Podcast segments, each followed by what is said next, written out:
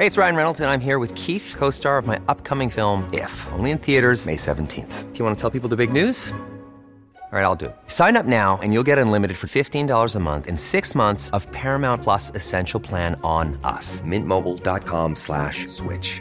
Upfront payment of $45 equivalent to $15 per month. Unlimited over 40 gigabytes per month. Face lower speeds. Videos at 480p. Active Mint customers by 531.24 get six months of Paramount Plus Essential Plan. Auto renews after six months. Offer ends May 31st, 2024. Separate Paramount Plus registration required. Terms and conditions apply if rated PG. Heraldo Podcast, un lugar para tus oídos. Un grupo armado irrumpió en plena transmisión en vivo en un canal de televisión de Ecuador. Te contamos los detalles. Esto es Primera Plana de El Heraldo de México.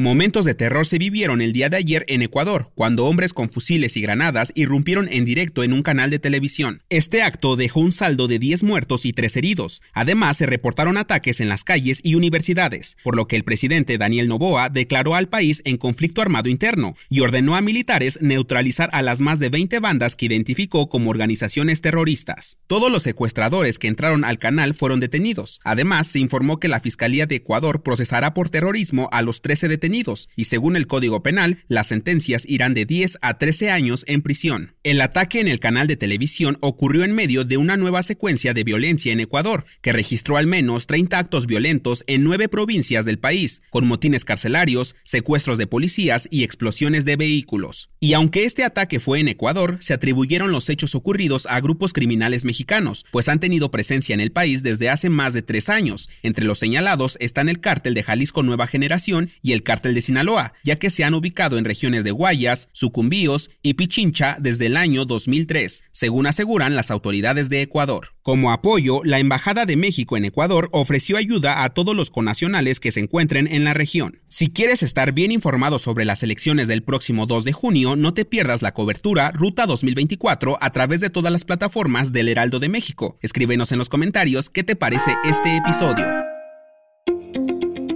El presidente Andrés Manuel López Obrador informó que la Consejería Jurídica del Ejecutivo Federal prepara una iniciativa a la ley de pensiones para que el gobierno administre los recursos de las pensiones y las entregue a los trabajadores pensionados y jubilados. Recordó que en 2019, con apoyo del sector privado, se logró una reforma a la ley de pensiones. Sin embargo, los tiempos exigen mejorar las condiciones de los trabajadores, por lo que se buscará nuevamente el respaldo de los empresarios. López Obrador criticó la reforma aprobada en 1997 que solamente entregaba una parte proporcional del salario a los trabajadores, por lo que se buscará que el gobierno federal pueda apoyar para que el trabajador reciba el salario íntegro con el que se retiró, ya que no le parece justo que después de jubilarse un trabajador reciba tan solo la mitad de su sueldo de pensión. Además anunció que las administradoras de fondos para el retiro, mejor conocidas como Afores, no van a desaparecer, sino que también participará el gobierno federal en la administración de los recursos de los trabajadores. En otras noticias, la doctora Claudia Sheinbaum sigue dando bastante de qué hablar, ya que tras el estreno de su podcast Sheinbaum, los episodios han tomado popularidad. En el episodio del pasado lunes, la precandidata a la presidencia tuvo como invitados a alumnos de la Universidad Rosario Castellanos, la cual impulsó cuando fue jefa de gobierno. Durante la charla, los alumnos dejan ver la importancia de las universidades gratuitas con modelos educativos de calidad. En noticias internacionales, en Corea del Sur, los lomitos ya están a salvo, pues con 208 votos a favor y ninguno en contra, se aprobó una legislación que prohíbe el consumo de la carne de perro, una práctica ya algo antaña, la verdad, por lo que a partir del año 2027 el sacrificio, cría y venta para consumo humano será ilegal y se sancionará con hasta tres años de cárcel. Y en los espectáculos, a veces el fanatismo se puede salir un poco de control, como el caso de un hombre que fue detenido en Miami por acosar a Shakira. Daniel John Balcher, de 56 años de edad, fue arrestado a las afueras del domicilio de la cantante y es que su amor llegó tan lejos que además de mandarle regalos a su casa, afirmó tener un matrimonio y familia con la cantante. ¿Te has enamorado de algún famoso? Cuéntanos en los comentarios y prometemos no decirle a nadie.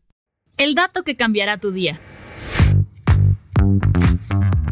Un día como hoy, pero de hace 53 años, falleció la icónica diseñadora de modas Gabrielle Chanel, mejor conocida como Coco Chanel, quien fue innovadora para su época, pues diseñó los primeros trajes con pantalón para mujeres, además de ayudar a que la sociedad femenina dejara el corset de lado para empezar a vestir más cómodas. Y a que no sabías que entre sus conquistas más destacadas se encontraban el compositor Igor Stravinsky y el pintor Pablo Picasso, pero el romance más intenso fue el que sostuvo con Arthur Grosvenor, duque de Westminster, y cuenta la leyenda que su amor era tan grande que él mandó a grabar en algunos postes de Londres las iniciales de ambos en forma del famoso logo de la marca. Yo soy Arturo Alarcón y nos escuchamos en la próxima.